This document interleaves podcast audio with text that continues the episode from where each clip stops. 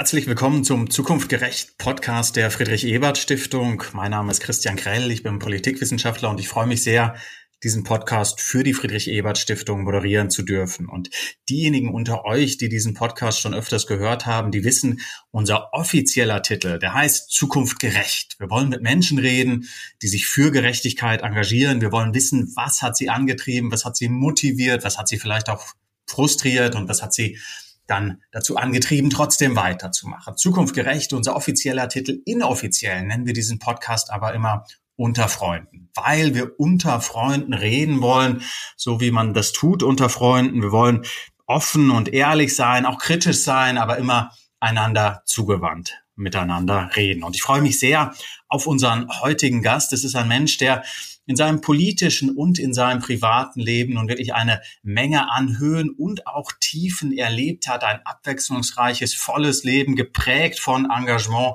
für Gerechtigkeit und ein Mensch, der in seinem Twitter-Profil schreibt, dass er ein glühender Sozialdemokrat ist. Herzlich willkommen, Martin Schulz. Hallo, hallo Christian.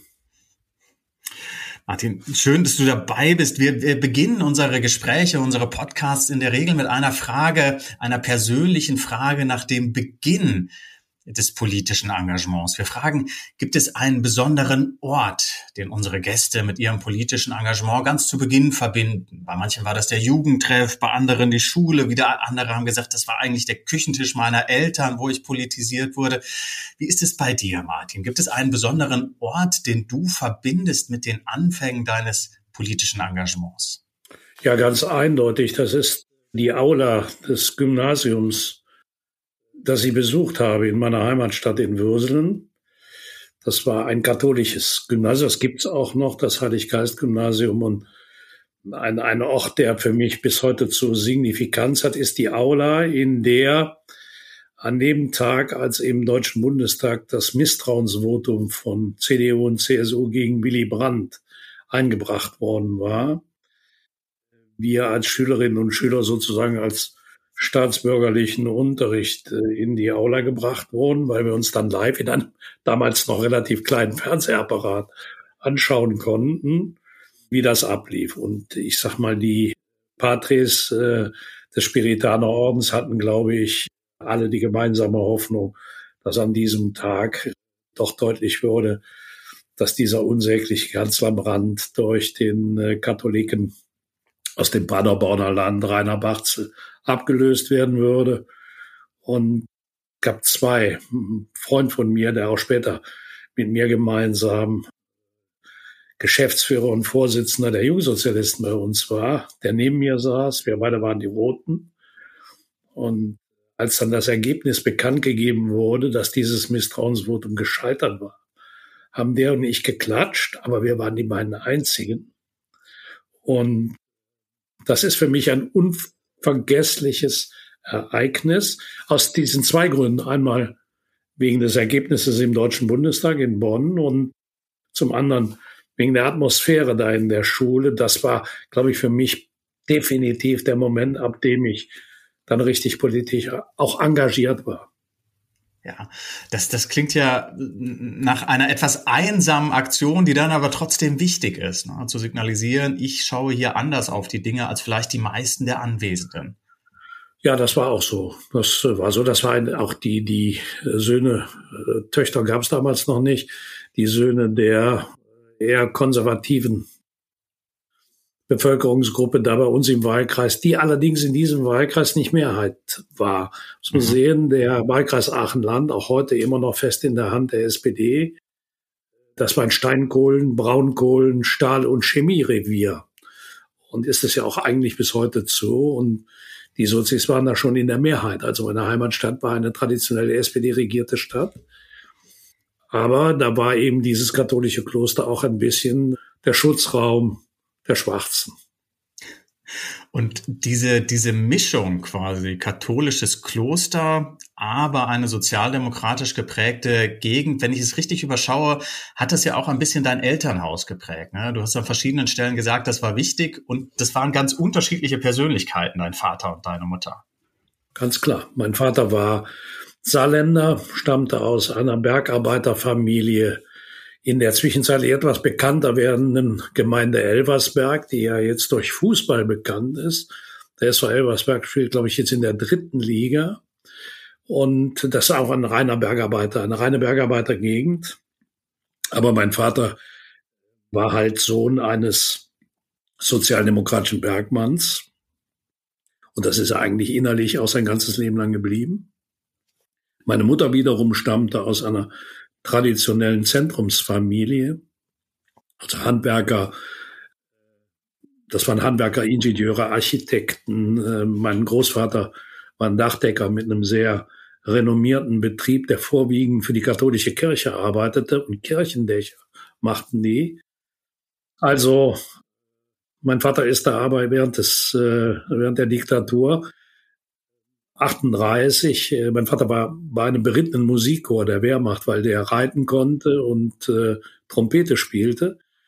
Und die wurden an die Westgrenze hier verlegt zur Unterhaltung der Westwallsoldaten.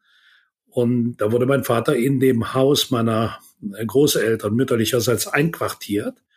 Ja gut, und es gab keine Parteien, die Liebe kennt auch keine Ideologie und das Ergebnis war, dass die ich glaube, unter republikanischen Bedingungen nie geheiratet hätten, aber sie haben halt zueinander gefunden. Und als der Krieg Gott sei Dank dann vorbei war, hat meine Mutter die CDU in meiner Heimatstadt mitgegründet, was mein Vater Schulterzucken und Kopfschütteln zur Kenntnis genommen hat. Aber sie sind halt beide im gegenseitigen Respekt bei ihrer politischen Überzeugung geblieben. Ich muss eins hinzufügen. Das nutze ich auch mal unseren Podcast. Meine Mutter war eine Frau aus der rheinischen CDU der 40er und 50er Jahre. Das war Karl Arnold. Das waren Leute wie Norbert Blüm, an den sich vielleicht manche noch erinnern, also die sogenannten Herz-Jesu-Sozialisten. Eigentlich waren die linker als manche Linke heute. Das ist ein wichtiger Hinweis, der vielleicht auch ein bisschen dabei hilft zu verstehen, wie deine politische Orientierung zustande gekommen ist. Eine Mutter mit Engagement in der CDU, aber in einem besonderen Flügel der CDU, sozusagen stark, Eindeutig stark sozial orientierten Flügel der CDU. Und also ich so bin ganz geneigt, sozusagen einen Podcast über die Liebe äh, aus, aus diesem Podcast zu machen und nicht über die Politik, weil das sind ja starke Worte. Die Liebe überwindet da sozusagen die Ideologien. Das heißt ja auch, dass du quasi da, dass es nicht so eine automatische Prägung gab in Richtung, der Junge wird auch mal Sozialdemokrat wie seine Eltern, sondern das war in gewisser Weise offen. Aber ich glaube, 74 bist du dann in die SPD eingetreten, aber war in den Charts. Äh, Vicky Leandros hat Wir fahren nach Lodz gesungen. In Deutschland war die Ölkrise noch nicht ganz vorbei und ich glaube, Helmut Schmidt war dann knapp Kanzler, sozusagen, als du eingetreten bist im Dezember 74. Warum diese Entscheidung für die SPD? Das war für mich völlig klar, dass ich in die SPD eintreten würde. Dass ich erst im Dezember 74 eingetreten bin, ist auch so ein Witz. Ich habe da vor zwei oder drei Tagen erst drüber gesprochen. Ich bin immer zu den Juso-Versammlungen gegangen und ich war eigentlich irgendwie der Meinung, ich wäre Mitglied der SPD. Über Beitragszahlungen so habe ich überhaupt keine Gedanken gemacht. Ich bin einfach immer hingegangen. Und ähm, wenn ich nicht Fußball gespielt habe, das war, mein Leben bestand eigentlich, rückblickend muss ich sagen, bedauerlicherweise nur aus zwei Elementen. Das eine war Fußball es waren etwa 80, 85 Prozent, 15 Prozent war Jusos, 0 Prozent Schule. Und äh, das Ergebnis, das kann ich ja einem leibhaftigen Professor, mit dem ich jetzt rede, sagen, war natürlich, dass ich irgendwann in der Schule am Ende war. Und die, ähm, diese, dieses Bewusstsein, du musst Mitglied einer Partei sein, da musst du auch beitreten und das muss auch formalisiert werden das, das war irgendwie untergegangen. Und dann an meinem Geburtstag am 20. Dezember waren wir so, haben wir so ein bisschen gefeiert. Und dann sagte der damalige Juso-Vorsitzende, der bis heute zu mein bester, engster und, und persönlicher Freund ist, Achim Großmann, später lange Jahre Bundestagsabgeordneter und parlamentarischer Staatssekretär, der sagte immer, morgen haben wir auch Zwangsversammlung, da wird abgestimmt, aber du hast überhaupt kein Parteibuch dann wurde das nachgeholt. Ich wurde an diesem Abend dann in die Partei aufgenommen, obwohl ich da schon längst aktiv war. Aber rein formal bin ich an meinem Geburtstag am 20. Dezember 1974 in die SPD eingetreten. Und wie gesagt, wie du das richtig beschrieben hast, Willy Brandt war ein halbes Jahr vorher zurückgetreten. Helmut Schmidt war Bundeskanzler. Es war eine turbulente Zeit, aber eben auch eine Zeit, wo die SPD politisch und übrigens auch kulturell die Trends in der Gesellschaft setzte. Genau, und das hat dich angesprochen sozusagen, da war klar, da ist ein Platz. Eindeutig, ganz klar.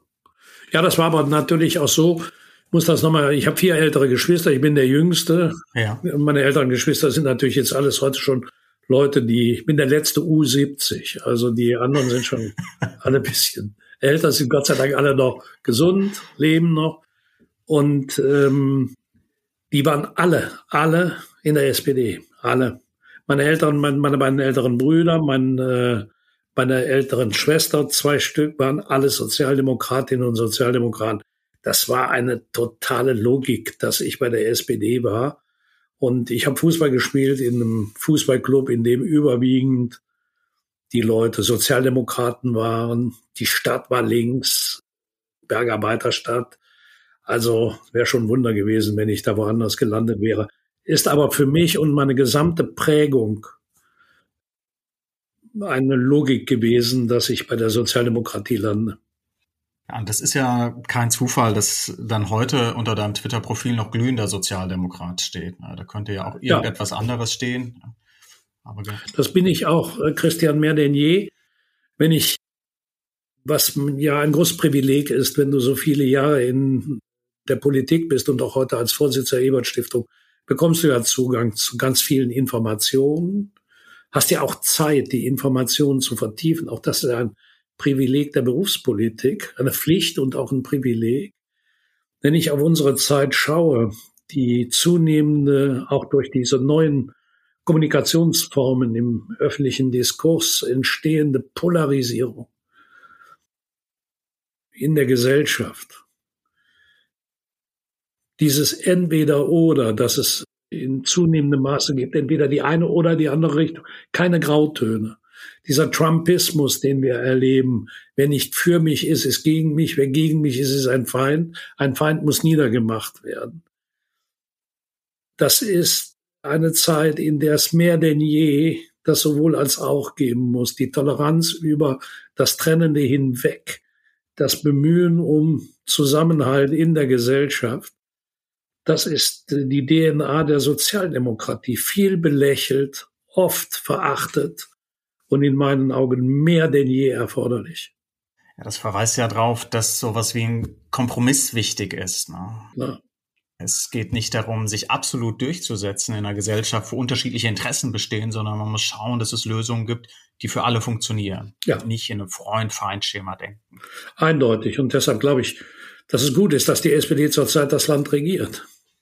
Wir müssen gleich noch ein bisschen auf, auf die Gegenwart schauen. Lass uns noch kurz ein bisschen darauf gucken, wie sich das bei dir weiterentwickelt hat, biografisch. Du warst dann ja, das hätte man ja auch machen können, quasi äh, nicht bei den Jusos auf Bundesebene aktiv oder so, sondern du hast dich auch bewusst dafür entschieden, dich lokal zu engagieren. Vor Ort, elf Jahre, glaube ich, warst du Bürgermeister in Würselen, bevor es dann nach Europa ging. Warum dieser Fokus zunächst auf die Kommunalpolitik?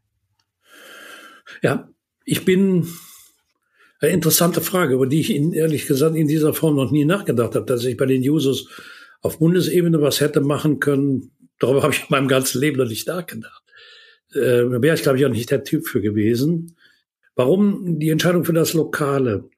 Ähm, ich bin mit beiden Beinen verwurzelt hier in meiner Heimat und ich bin auch nie hier weggegangen. Ich wohne immer noch hier in dieser Stadt, auch in meiner Zeit als internationaler Politiker habe ich immer geschaut, dass ich Zeiten hier zu Hause hatte, wo ich mich auch hier zu Hause engagiert habe. Ich war übrigens, weil das damals noch ein Ehrenamt war, Bürgermeister.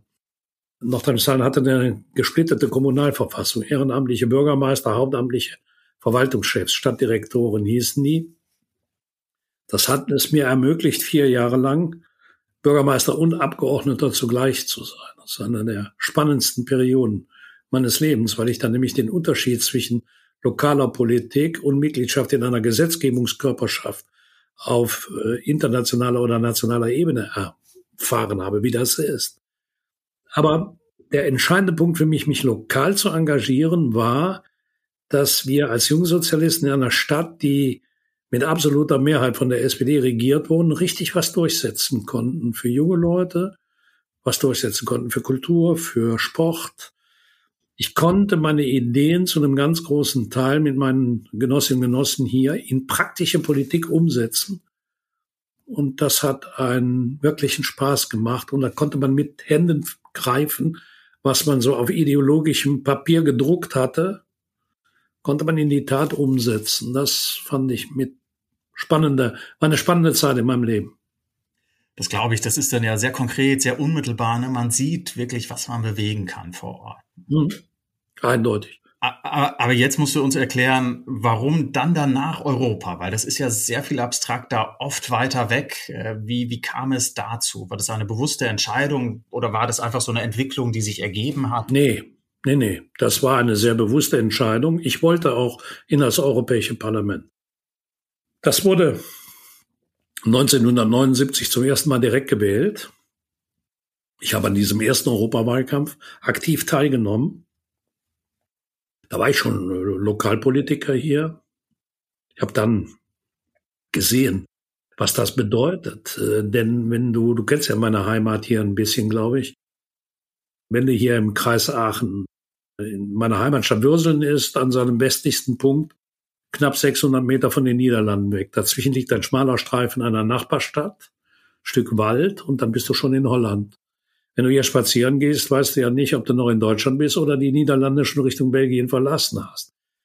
Wir sind in dem Dreieck Maastricht, Lüttich, Aachen vielleicht ein Mikrokosmos Europas. Drei Länder, drei Sprachen, Flämisch, Französisch, Deutsch, drei unterschiedliche Kultur, kulturelle Tradition. Wenn du nach Maastricht fährst, bist du in einer traditionell niederländischen Stadt. Lüttich hat die gesamte Kultur des frankophonen Raums, äh, sogar sehr bedeutende, historisch auch bedeutende Stadt für diesen Raum. Und Aachen ist die einzige deutsche Stadt, die einen eigenständigen französischen Namen hat, Aix-la-Chapelle.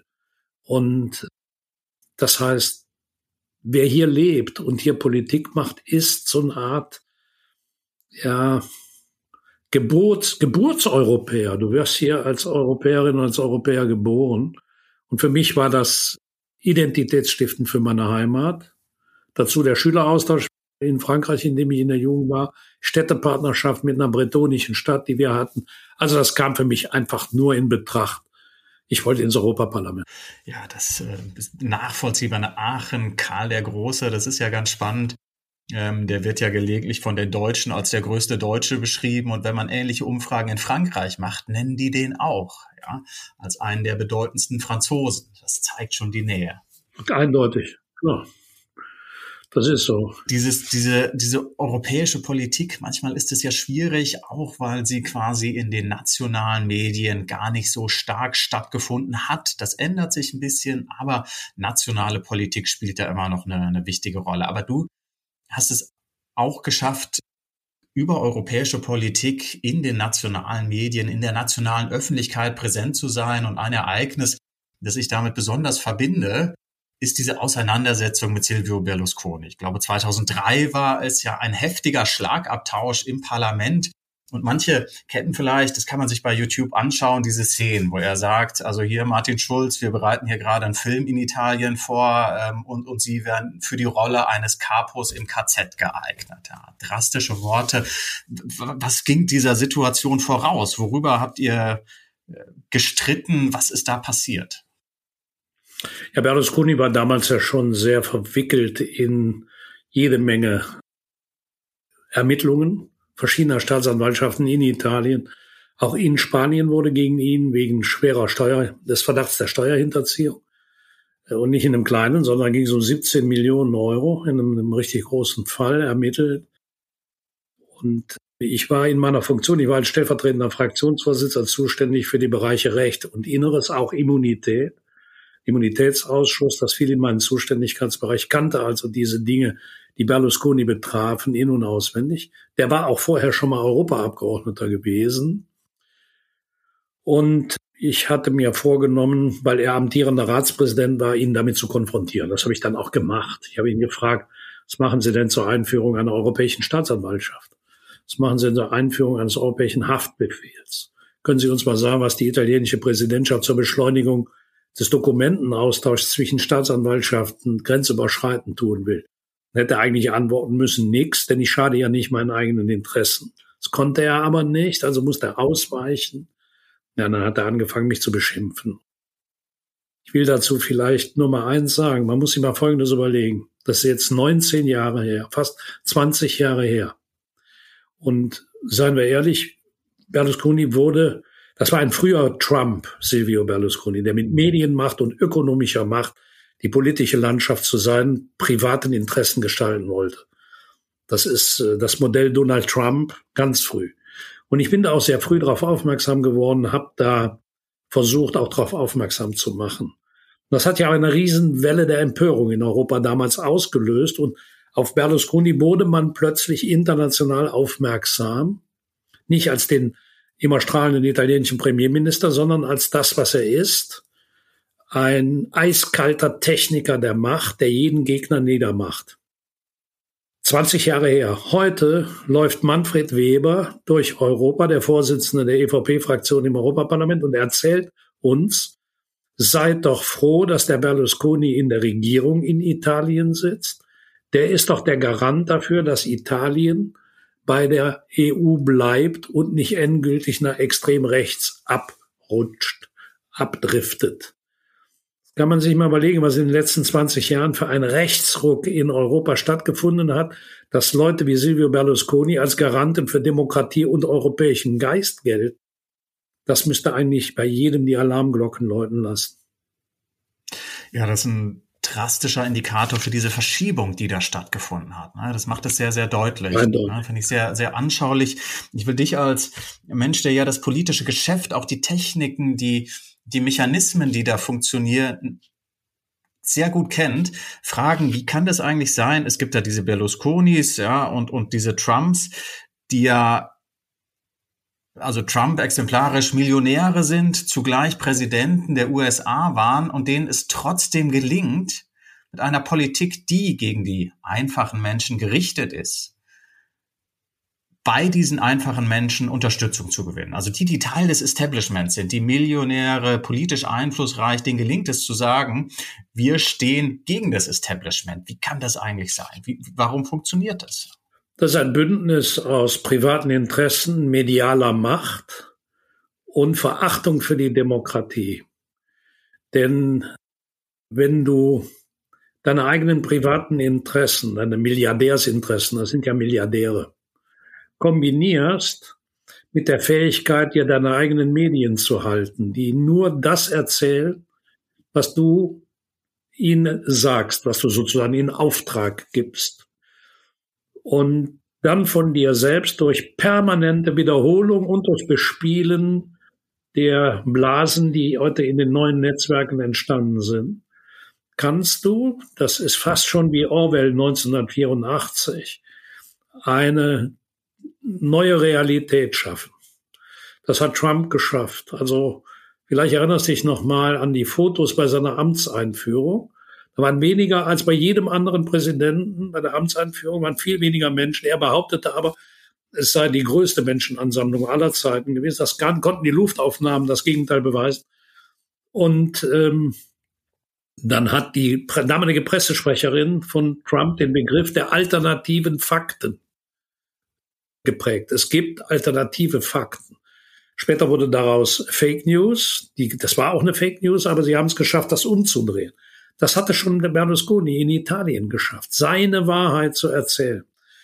Und das wird im Gegensatz zu dem, was wir beide jetzt gerade machen, uns viel Zeit zu nehmen, um differenziert miteinander zu reden, verkürzt auf einfache Botschaften. Einfache Menschen, die den ganzen Tag um ihre soziale Existenz ringen müssen, können nicht das Feuilleton der FAZ lesen. Die brauchen einfache Botschaften, die liefern die.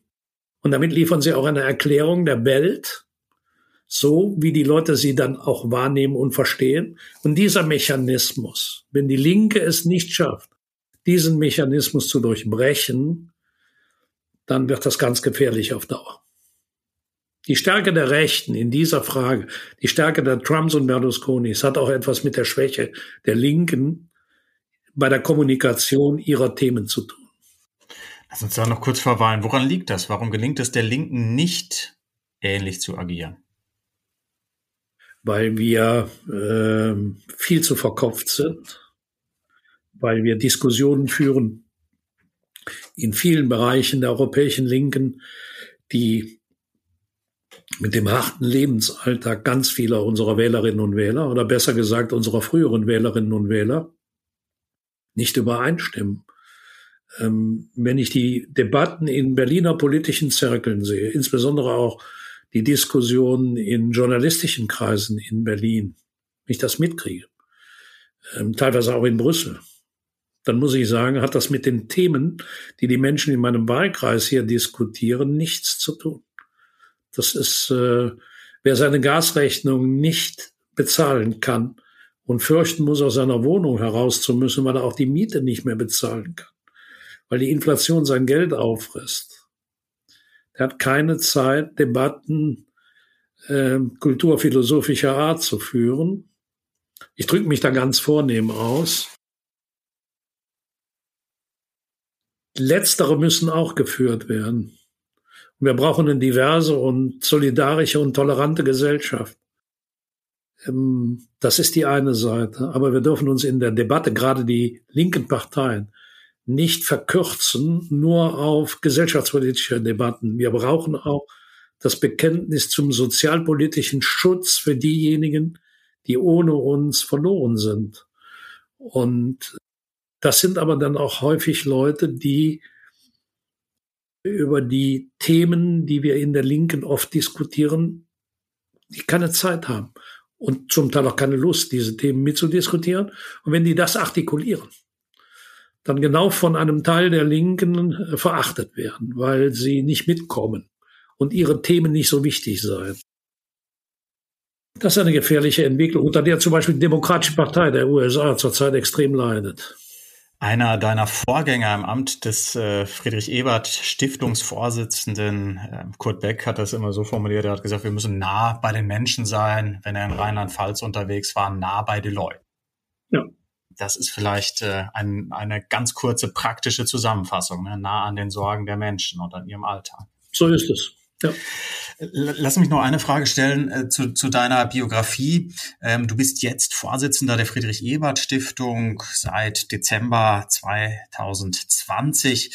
Ähm, was ist deine, deine Vorstellung für diese Organisation? Was hast du dir vorgenommen, als du dieses Amt übernommen hast für diese ja etablierte, große äh, und, und auch international sehr vertretene Organisation? Die Friedrich-Ebert-Stiftung ist eine faszinierende Einrichtung. Sie ist eine wirklich bedeutende politische Stiftung, was ich mir vorgenommen habe. Das kann ich dir in einem Satz sagen. Die großen Potenziale der Friedrich-Ebert-Stiftung, sowohl in der politischen Bildung in unserem Land als auch in der Studienförderung. Wir fördern ja ganz, ganz viele junge Männer und Frauen, die sich sonst ohne unsere äh, Förderung ein Studium, einen akademischen Weg nicht leisten könnten. Und zum Dritten unsere internationale Arbeit in der weltweiten Stärkung von Demokratie, Zivilgesellschaft, gewerkschaftlicher Bewegung, ökologischer Nachhaltigkeit in 110 Auslandsvertretungen oder 111, glaube ich, drei sind zurzeit geschlossen. Kabul, Moskau und Managua. Das finanziell abzusichern, das personell abzusichern und das Instrumentarium zu nutzen, um mit zu einer Revitalisierung der Debatte um eine Internationalisierung linker, progressiver Bewegungen und ihre internationale Kooperation, die stagniert, die nicht in dem Maße läuft, wie sie laufen müsste, das voranzutreiben mit den Mitteln, die wir haben. Soziale Demokratie, Respekt, Toleranz und Würde über das Trennende hinweg nicht nur als nationales, sondern als europäisches und weltweites Projekt voranzutreiben. Das ist mein Ziel.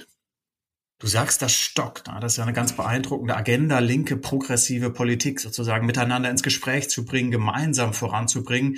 Und das ist ja eigentlich erstaunlich, dass es stockt, ja, weil das Eben hast du von der DNA der Sozialdemokratie gesprochen. Das gehört ja auch zur DNA der Sozialdemokratie. Ne? Sehr früh gab es da diese Vorstellung von Internationalismus, ja, weil man die Vermutung oder die Analyse hatte, wir haben eigentlich die gleichen Probleme in unseren Ländern. Ja, wir werden hier alle ausgebeutet, wir werden möglicherweise sogar gegeneinander in den Krieg gehetzt. Dagegen müssen wir uns gemeinsam über Ländergrenzen hinweg verbünden. 200 Jahre später scheint das immer noch nicht der Fall zu sein. Warum funktioniert das nicht? Warum stockt das sogar, wie du sagst? Das sind ja Wellenbewegungen. Mal funktioniert die internationale Solidarität, mal funktioniert sie nicht. Wir haben ja wenn du dich äh, nochmal an den Anfang unseres Gesprächs, wenn ich da nochmal drauf zurückkommen darf, in den 70er Jahren und auch in den 80ern entstand ein Netzwerk von Sozialdemokratinnen und Sozialdemokraten in Europa, wie es das vor und nachher noch nie gegeben hat. Das war ja Brandt, der das machte. Da hattest du Felipe González, Mario Soares, Andreas Papandreou, Bruno Kreisky, Olaf Palme. Das ging ja François Mitterrand. Das ging ja von Nord nach Süd. In ganz Europa hattest du äh, führende Sozialdemokraten und die haben ganz eng zusammengearbeitet und diesen europäischen Geist geschaffen, auf dem später die Europäische Sozialdemokratische Partei gegründet wurde. Das ging dann wieder weg. Wir haben dann aber Anfang der Nullerjahre dieses Jahrtausends nochmal so eine Bewegung äh, progressiver Politik gehabt. Das war damals Tony Blair, das war Gerhard Schröder, das war Massimo D'Alema, D'Alema in Italien, du hattest Bill Clinton, Vincente Fox in Mexiko. Es nahm plötzlich einen weltweiten äh, Charakter an. Und es ist dann auch wieder verschwunden. Das heißt, diese Wellenbewegung gibt's immer wieder. Aber was wir brauchen, ist das Bewusstsein, dass immer in den Zeiten, wenn die internationalen progressiven Kräfte nicht kooperieren, der Nationalismus und die veracht, menschenverachtenden Systeme äh, mehr Spielräume haben. Und das sehen wir auch. Die Spaltung der Demokratischen Partei der USA hat Trump begünstigt. Das äh, muss man einfach sehen.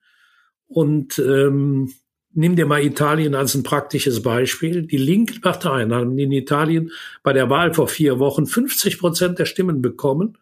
Die Rechten nur 45 Prozent. Die Rechten regieren aber weil die Linken keine Wahlbündnisse eingehen und in Italien der relativ stärkste die meisten Stimmen, den meisten Sitz im Parlament bekommt. Eine Katastrophe ist das und deshalb Spaltung auf der Linken, Mangel an internationaler und nationaler Kooperation ist fatal.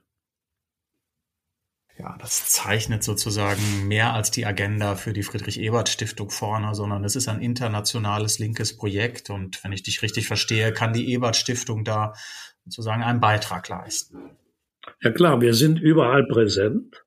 Und man muss ja auch mal sagen, dass die Ebert Stiftung, das ist ja nicht mein Verdienst, sondern das ist das Verdienst meiner Vorgängerinnen und Vorgänger und vor allen Dingen der Leute, die in der Ebert Stiftung arbeiten, unserer Mitarbeiterinnen und Mitarbeiter, auch unserer Stipendiatinnen und Stipendiaten, die, wenn sie äh, von uns weggehen, uns ja auch zu ganz großen Teilen die Treue halten.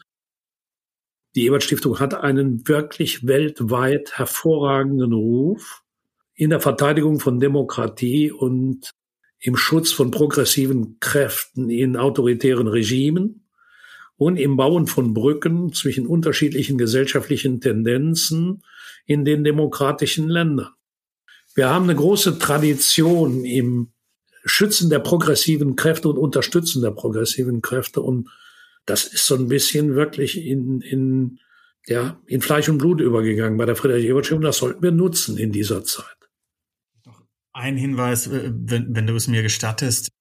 Die, diese Studienförderung, die du angesprochen hast, neben der internationalen Arbeit, der Bildungsarbeit im Inland, eine wichtige Säule der Friedrich-Ebert-Stiftung.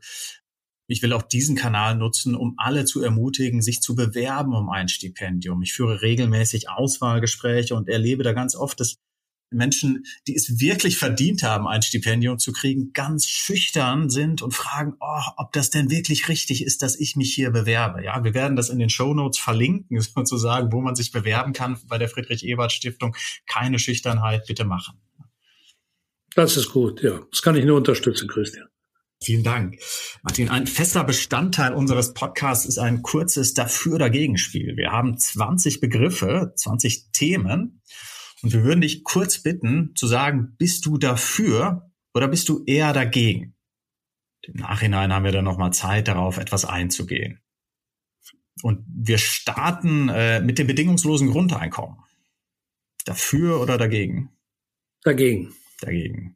Eine Übergewinnsteuer für Energieunternehmen. Dreimal dafür. Dreimal dafür, sehr gut. Die Lieferung weiterer oder mehr schwerer Waffen an die Ukraine. Grundsätzlich dafür, aber mit Bedingungen. Ja, da müssen wir nochmal drüber reden.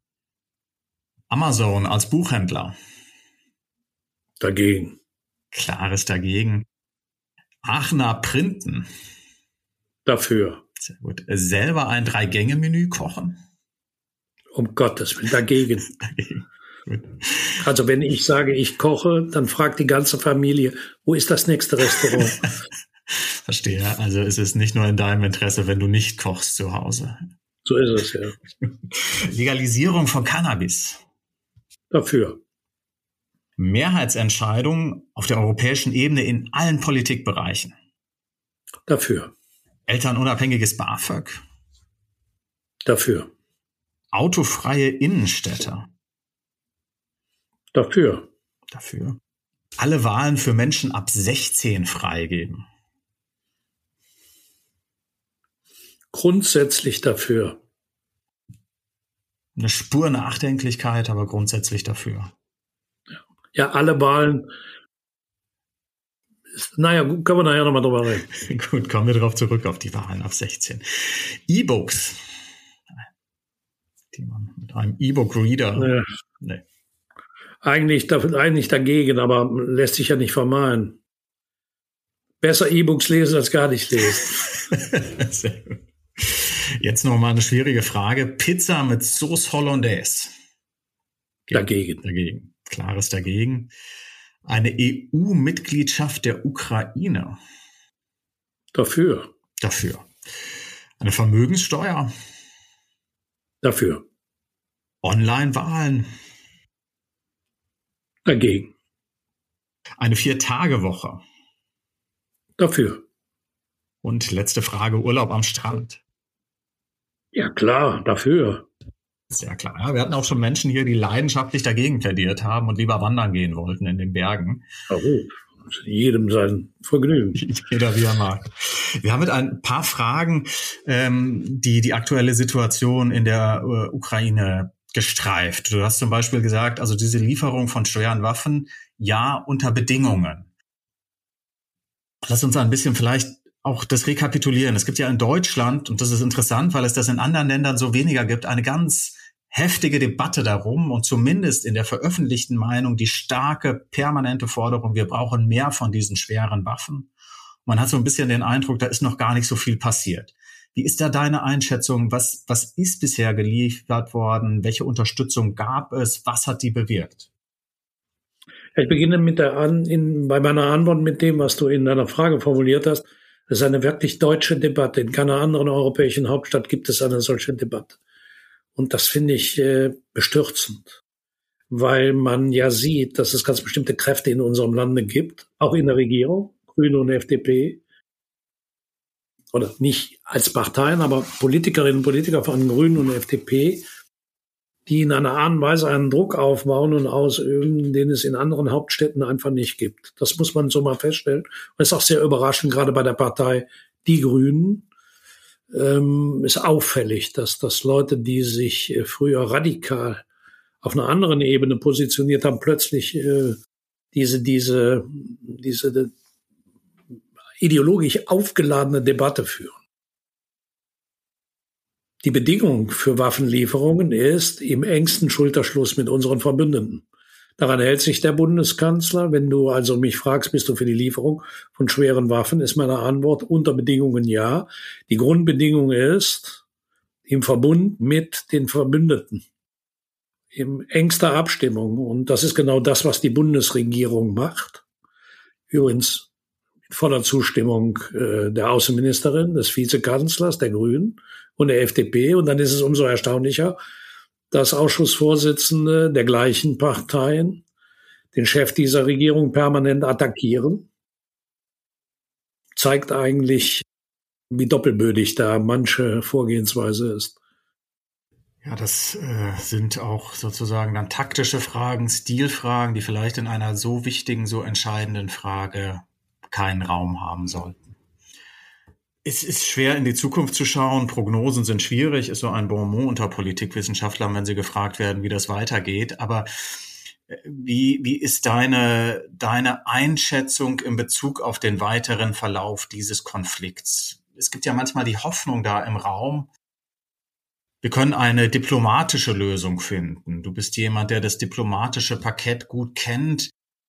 Wir haben es mit Akteuren zu tun und auch mit Erfahrungen zu tun, die gezeigt haben, diplomatische Lösungen sind schwierig. Man hat das 2014 versucht. Nach der Besetzung der Krim gab es die Minsker Abkommen, also ein, ein, ein ganz engagiertes Maß an Diplomatie, wo man am Ende sagen muss, das war nicht erfolgreich.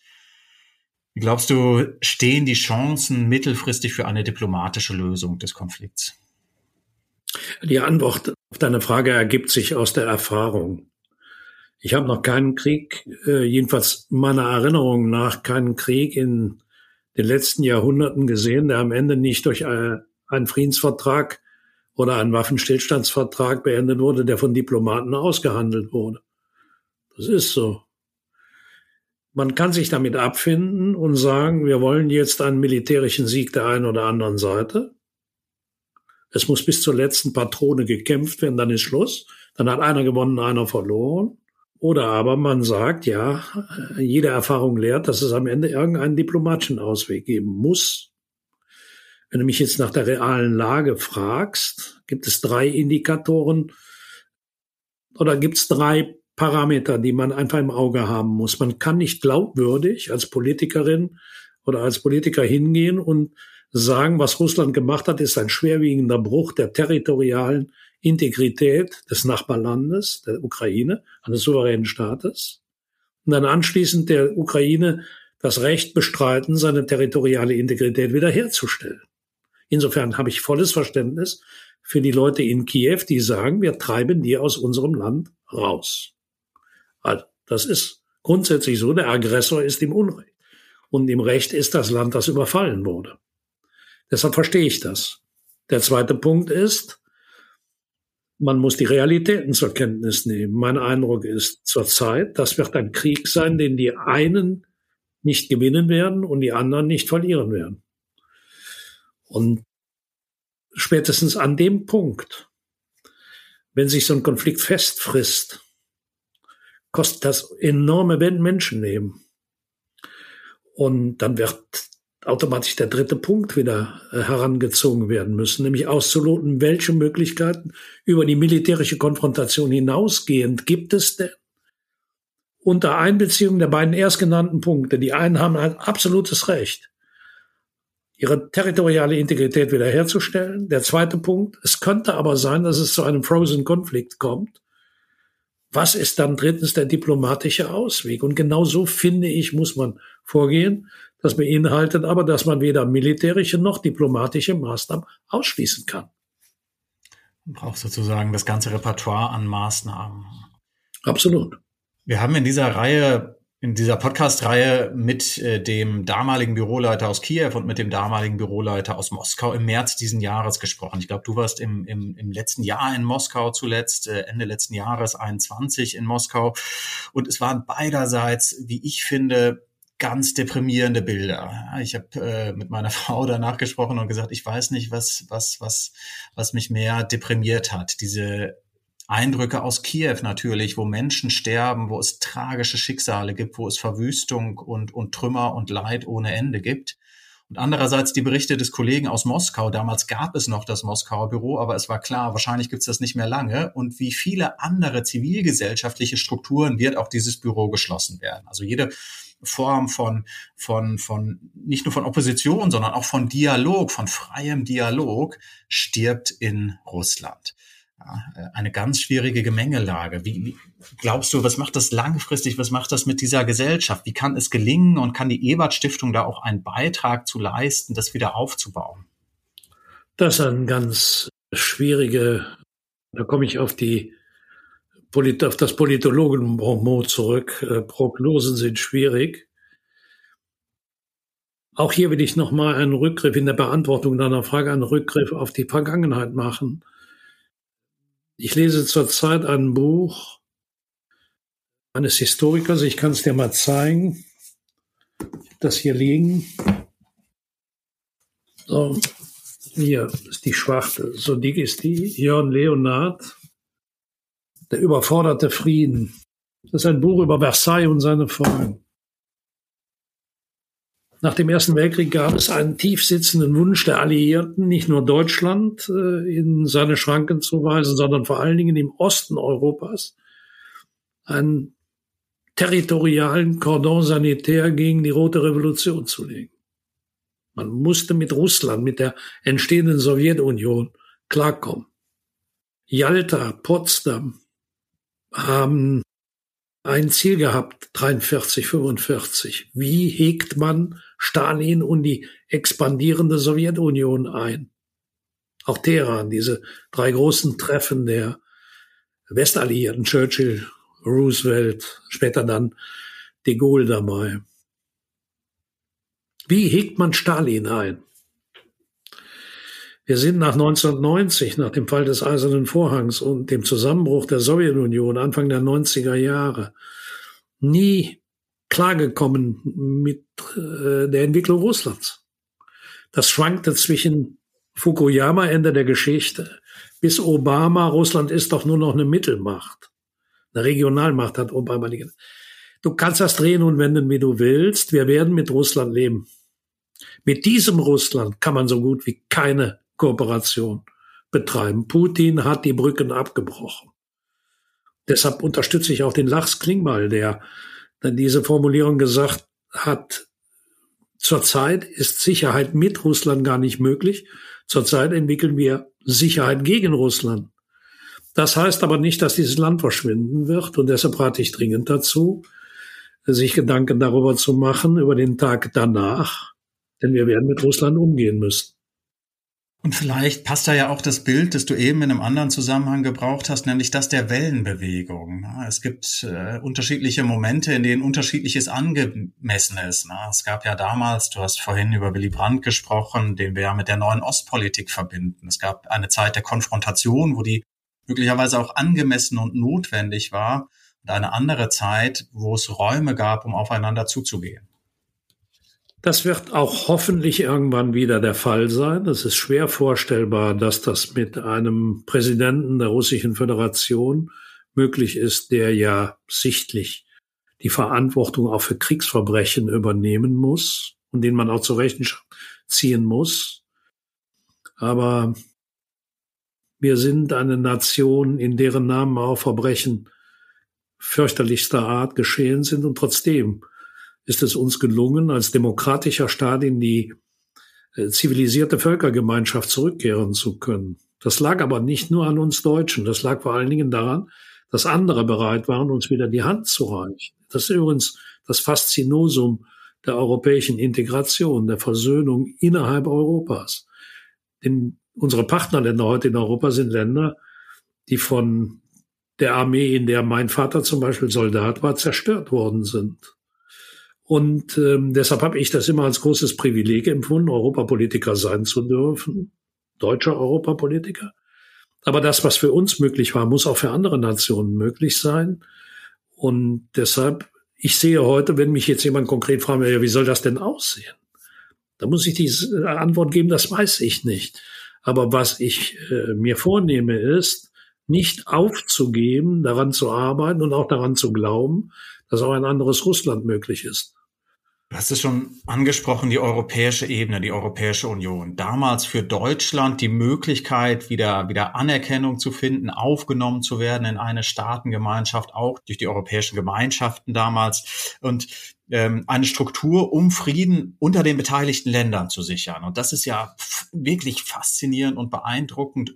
Es hat seitdem zwar Kriege in Europa gegeben, nicht aber unter den beteiligten Ländern. Und das ist irre. Das hat es nämlich die Jahrhunderte vorher ständig gegeben.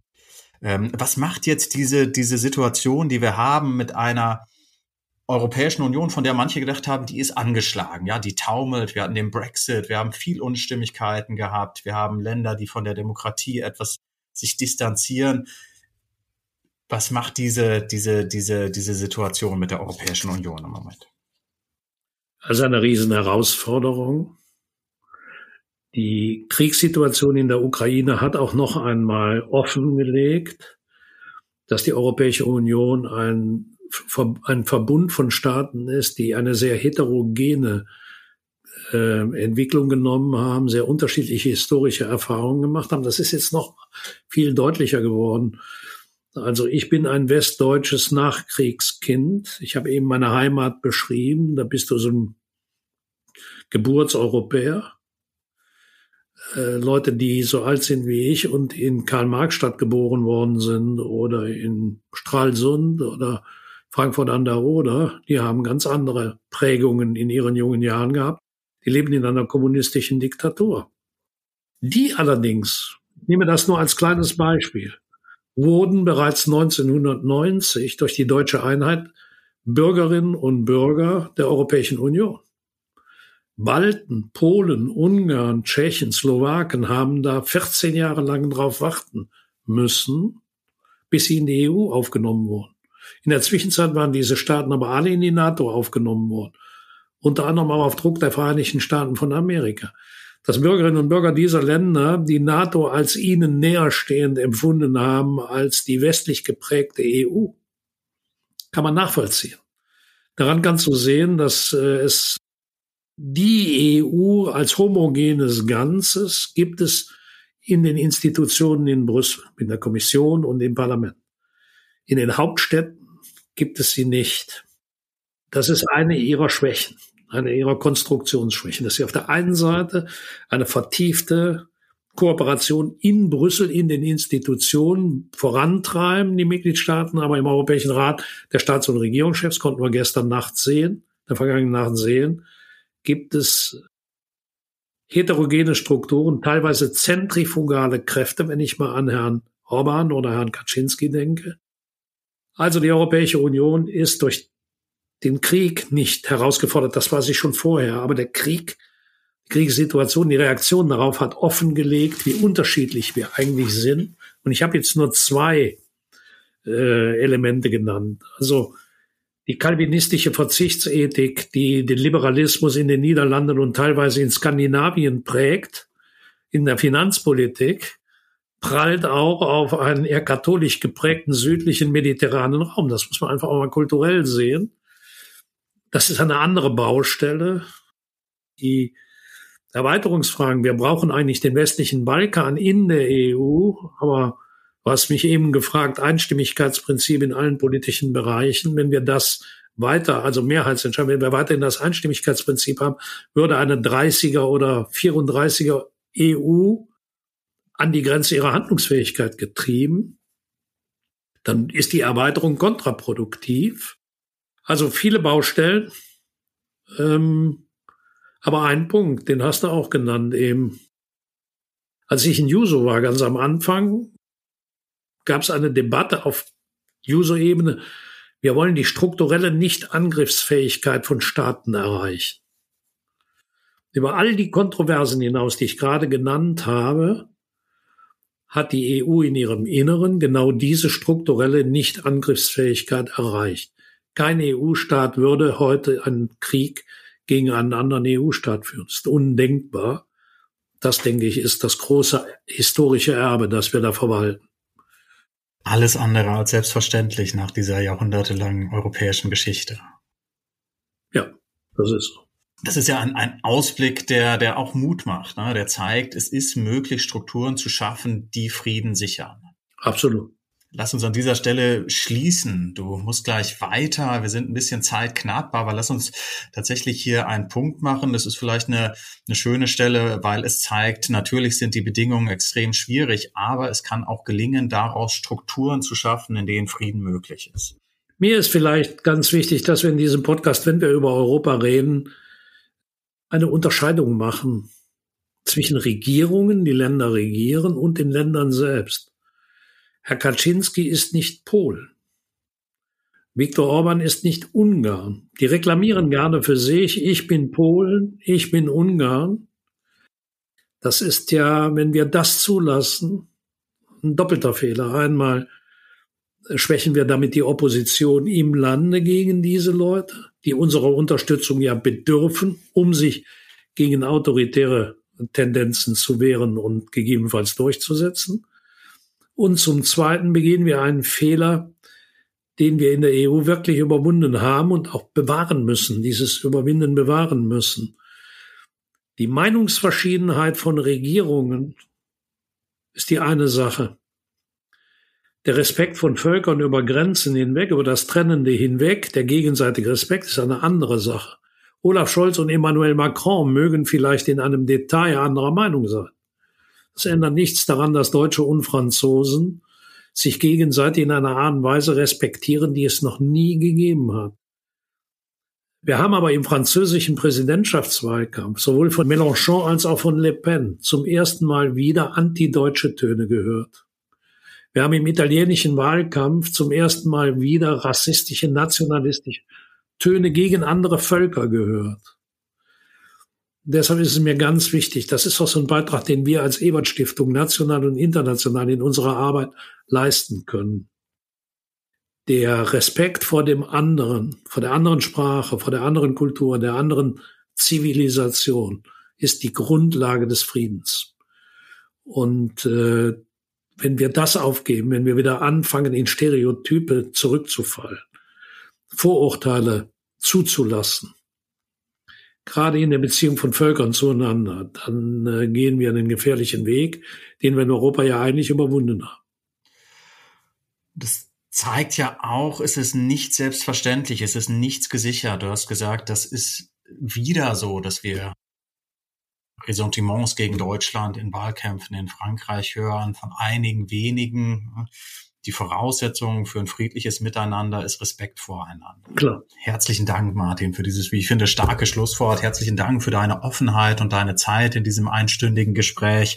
Ähm, wie ich finde, trotz der schwierigen Situation einen, einen optimistischen Ausblick ähm, ähm, und, und aufgezeigt, wie sozusagen Frieden und Engagement für Gerechtigkeit gelingen kann. Wir haben eine klare Ablehnung von Pizza mit Sauce Hollandaise, ein klares Bekenntnis zu Aachener Printen und noch ein Literatur Literaturtipp. Mehr kann man nicht erreichen. Der überforderte Frieden, auch das kommt in die Shownotes.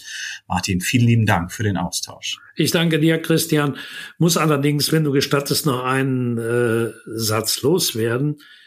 Äh, ich bin zum ersten Mal in meinem Leben wirklich in diesem Gespräch mit dir konfrontiert worden, mit dieser Frage, äh, Pizza mit Sauce Hollandaise, das ist ja unfassbar.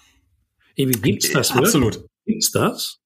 Gibt es wirklich, genau. Äh, wir hatten, äh, du magst dir das Entsetzen vorstellen können, wir hatten sogar ein Gespräch mit einem Menschen hier, der aus Italien kommt, der in Italien geboren ist. Und das Entsetzen war auch grenzenlos. Ja. Gibt es tatsächlich auf der einen oder anderen Speisekarte einer sogenannten Pizzeria? Ähm, vielleicht, wenn die anderen Probleme erledigt sind, muss man sich dieses Thema nochmal vornehmen. Gibt in Köln übrigens eine Pizzeria, in der kannst du eine Pizza Martin Schulz essen. Und die hieß bis vor äh, 18 Jahren, hieß die Pizza Silvio Berlusconi. Und nach dem von uns eben erwähnten äh, Event hat der Pizzeria-Besitzer das in Pizza Martin Schulz umbenannt. Das ist eine leckere Pizza mit Schafskäse drauf, kann ich empfehlen. Ich finde, es zeigt, es lohnt sich, sich zu politisch zu engagieren. Absolut. Ja. Okay. kann man nicht erreichen. Super, Martin. Tausend Dank. Dank ja. Danke, Christian. Bis dann.